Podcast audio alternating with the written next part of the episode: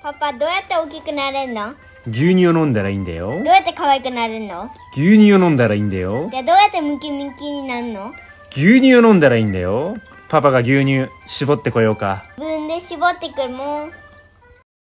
ハッシュタグでつぶやこう。牛乳でスマイルプロジェクト。はい、皆さんこんにちは、コバちゃんです。えー今日はですね、久しぶりに山の斜面のお上の方ですね、えーで喋って収録しております。えーちょっとね、暖かくなってきて、朝はね、結構寒いっていうぐらいね、寒かったんですけども、お昼はね、暖かくて、ハエがね、飛んでるんですよね。だからハエの音が入ったら大変申し訳なく思います。はい。今日は牛乳480杯目ということで、つい先ほど、隣のね、一番近い牧場の石原さんっていう方がね、えー最近ね、来てなかったんですけども、たまたまね、通りかかって寄ってくれまして、少しね、お話ししかけたんですけども、そのお話の内容がですね、えー子牛価格の話になったんですけど、まあ、最近ね、現場の声的なのがなかったなと思って、まあ僕以外にね、えー近隣の農家さん、酪農家さんで、今どういう気持ちでね、酪農をやられておるのかっていうことをね、できれば、あの、今持ってること話してもらえませんかっていうことでね、収録させてもらいました。ですので、えー10分ほどの音源をね、これから聞いていただきたいと思います。はい。じゃあもう聞いてもらいましょうか。それではお聞きください。岡山小橋ランド楽して生き抜くラジオお地元の酪農家の声です。お楽しみください。どうぞ。はい、えーお疲れ様です。まああんたあの8月からあの9月にかけてここに来てものすごいその子牛の値下がりで大暴落でもう酪農家どないもならんいう状態になってますよこそれで、え、もうう売られたんですか、牛、子牛は。れうん。子牛売ってメメスが1万5千円。まあ普通だったら10万ぐらいはする牛だから。過去の平均うん。ではまあ過去の平均で。10万あればいいかなと。うん。うん。はい。まあこの調子ではなんと子牛を売ったってなかなか10万円にもならない？8頭ぐらいを売ってやっと10万ぐらいですかね。もうこれから先どうなるんだろういう自分でもわからないいう感じになってしまった？来来年度になるともう酪農家相当倒産するんじゃないかなと思思える？まあそのえらいことが起きたもんだなと思うな、うん。肥育農家さんとかもえらい元気がないらしくて、うん。やっぱりい帰れんっていう話ですよね。うん。だから肥育農家も手持ち金がも持ってない言うんだから。こういう状態ではないややか山陽新聞も出たけど、こういう状態ではもうあの農地がはいあの荒れてしまったりとか、もういいことにはならないだろう言うて書いとったな。もうら酪農だけじゃなくて、まあ、一次産業自体が、まあうんまあ、適正今のお価格がて転嫁できてないっていうことで、まあ、収益が成り立ってないって感じなんですかね。そうだね、そのまあ、農業自体がもうそういうような感じになっとるいうのが、もうそもそもの原因が、あまりにも円安、これがもうひどすぎる、だからこれがなんとかどうもできないらしい、あアメリカのその都合をあの聞いて、うやらにゃいけんいうような感じのあれだから、日本じゃから、なかなか円高に向けられないいうことじゃから、まあ、そのし一般の消費者ももう値上がり、値上がりで、どないもならん、こりゃ。うん。それから、あの、インボイスとか、え、それから、あの、マイナンバーカードでも、してない人2000万からおるんだから、あれもどっちももうあの国民に相当嫌われとんよな、あうん、まあ相当面倒くさいらしいですねインボイスの方も手続きとかも。はい。そう。じゃあからんまあそのどこまであのあれをもうい押し通そうとし押し通そうと思うよんだろうけど、まあ国民にとってはいいもんじゃないねあの2つは。うん。石原さんはえ石原さんって言って大丈夫でしたか、石原さんはあのインボイスとかはやられてるんですか？インボイスだけはまあ申請だけはしたけど、はいはい。マイナンバーカードはあのににもうなんか期限が切れて、に 2, 万円のあれはもうなくなった言うんだけど、はい。してないようち。あー。それはしてない理由みたいなのあるんですか？そういうことするの嫌なんだよ、うん、だからだからわあのわしみたいに結構してない人がさっているいうことよ、はいはいはいはいうん、なるほどじゃあまあ国が狙ってるとこっていうか、まあ、ややりたいことっていうのはやっぱりその国民の全員の理解をちゃんと得れないとなかなか進まないってこそうとですかね。そうそう、だからじ自民党の支持率があの総理の支持率がずだーっと落ちたじゃろ、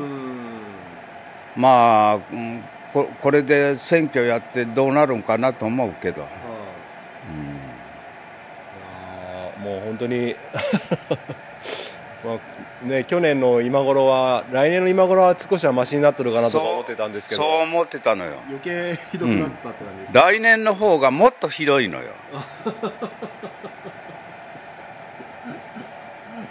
なんかどうですか？周りの農家さんとかなんかそういう話されたりしますか？うん。まままだあのうちもあの産直市やってるから、まあ、あの肥料なんかはいっぺんにもうたくさんあの買い込んだりもしして、なちょっとでも安くあの買うようにはしてるんだけど、その農業よりも酪農のそのひどさいうのはもっとすごいのよ。でだから来年になったらどどういうことになるかわからない。あー一応ね8月で入荷が上がりはしたんですけども、うんその辺はどうどうでした？その入荷上がっても円安でもう牛のあの餌とかあの乾燥草がやったらめったら高い？どうにもならないのそれも、まあ、かといって今からトラクター買ったりとか装置整備したりとか自給飼料作るっていうのもやっぱり現実的には、そそれはもうできないな、うん、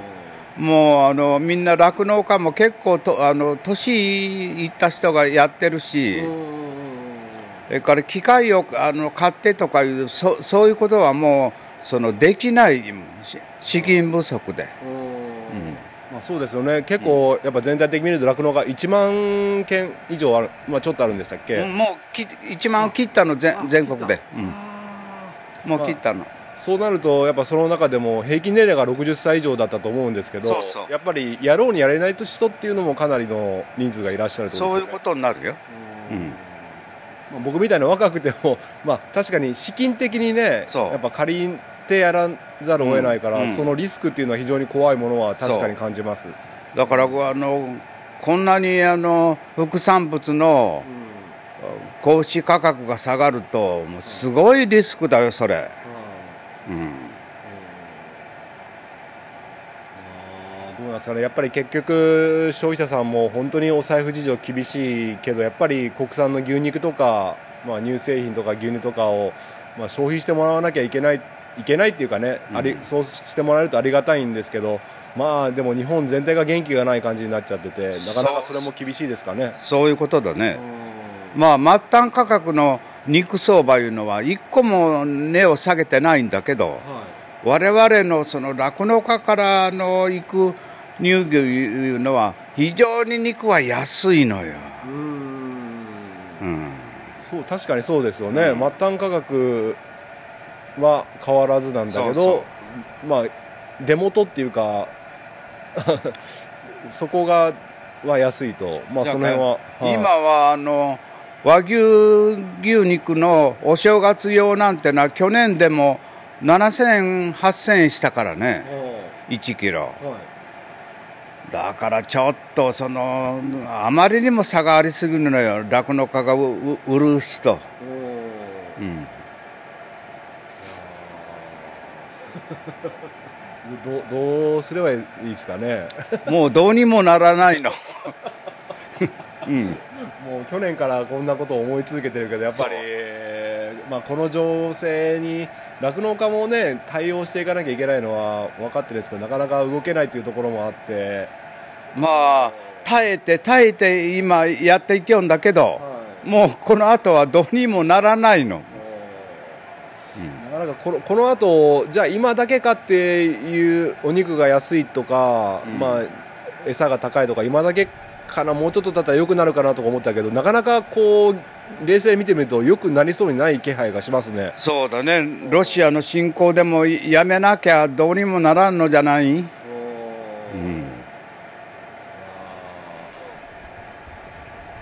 まああの本当にななあの僕より大先輩の酪農家さんですけど改めてやっぱ今まで酪農人生もう何年ぐらいやられてるんでしたっけ？もうごごうっと55年、55年うん。で過去にはあの BSME 問題とか、うん、それいろいろ。それはあったけど、それは一一時的なものだった、うん。こういう目にあったのは初めて、まあ、少子化とかの問題もあったりいろんな要因が、重なってって感じですよね。う。ん、まあ中国からもあの、いに焼肉を食べに来ないいうのもあの響いてるらしいけど。やっぱりあのーこのこの辺の田舎に住んでたら実感ないですけどやっぱり観光地とか都会とかに住んでたらやっぱり中国人のお客さんっていうのはやっぱ大きいんでしょうね。大きいらしいね、うん海産物とかも輸入しないとか。うん、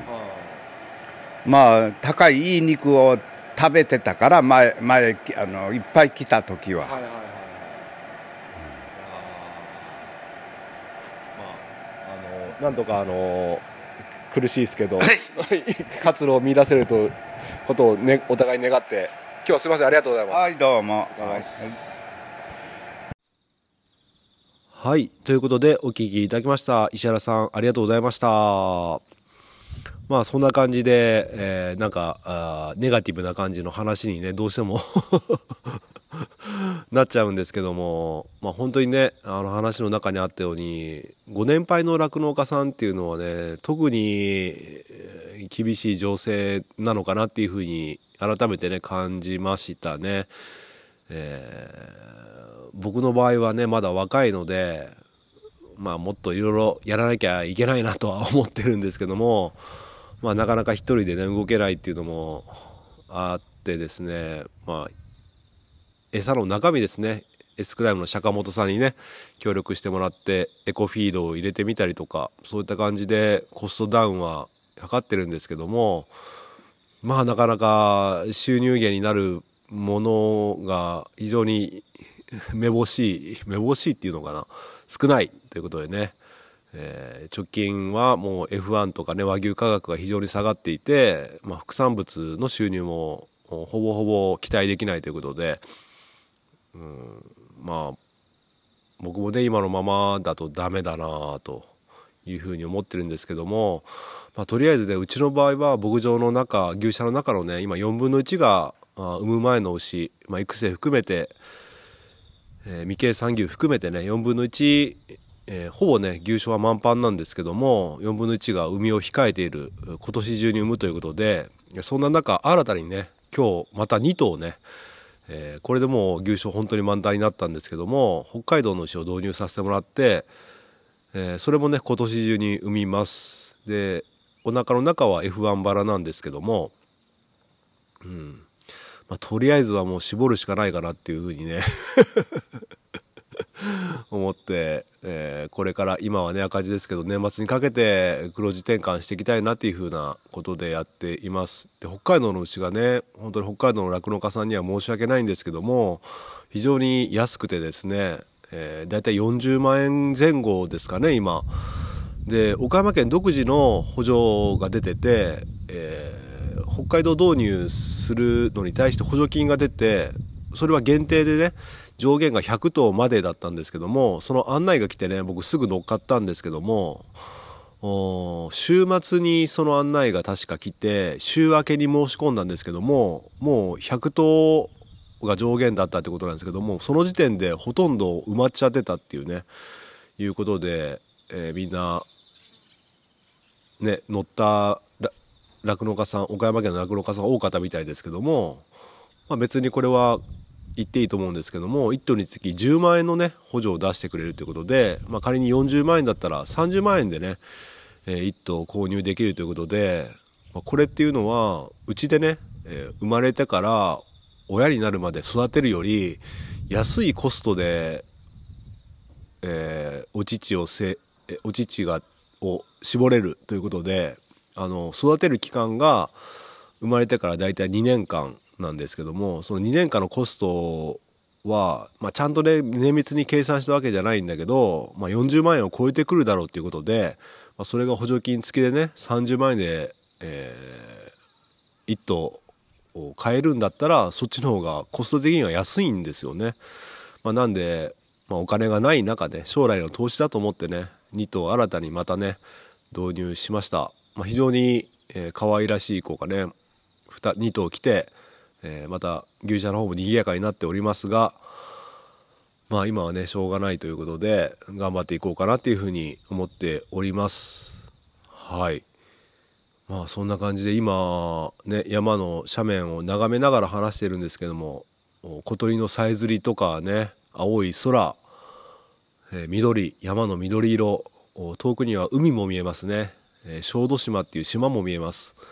非常に景色はのどかなんですけども心の中は少々ざわついてるってことで、えーご察しいただければと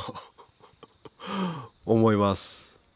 まあ本当にねこの情勢に対応とかね変化ができないね、えーうちみたいな購入飼料農家っていうのはあなかなかこの先生き延びていくっていうのは本当に厳しいんだろうなっていうふうにね改めて、えー肌感としてね非常に感じているところでございます。はい。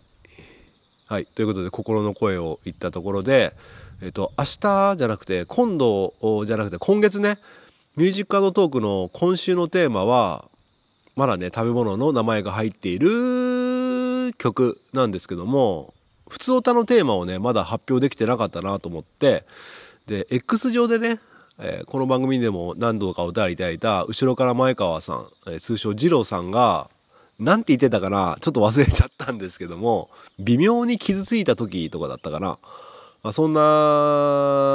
テーマをね提案してくれたんですけどもちょっとねあの今月はねえーびっくりした話っていうことでね募集したいんですよね。びっくりした話。で僕もね何個かびっくりした話が今すぐ思い出せないんですけど思い出したらあるはずなんで僕もね何回かびっくりした話を話していこうと思うんですが、えあなたの身の回りで起きたびっくりした話ぜひね番組のお便りフォームからお便りいただければこの番組で紹介させていただいてかつねえそのお便りをいただいた方には番組オリジナルステッカーを差し上げますのでよろしくお願いいたします。はいそんな感じで、えーちょっとこれから今2時22分なんですけども山のところでね塩ビ管が割れてることに気づきまして今水がすごいね、えージャーってわけじゃなくてポタポタなんですけどもそこを塞いでおかなきゃなということで、えーその辺の修理をしていきたいと思います。そしてまた夕方のね餌やりから、えー残種の片付け餌やりっていう乳搾りでねやっていこうと思います。ということでちょっとだらだら後半長くなっちゃいましたけども石原さんあの貴重なね現場の声聞かさせていただきまして改めてありがとうございました。今日の一杯お味の方はいかがでしたか？お口に合いましたらまた飲みに来てください。この番組は牛と人との心をつなぐ岡山小橋ランドの提供でお届けしました。それではまた明日。バイバイ。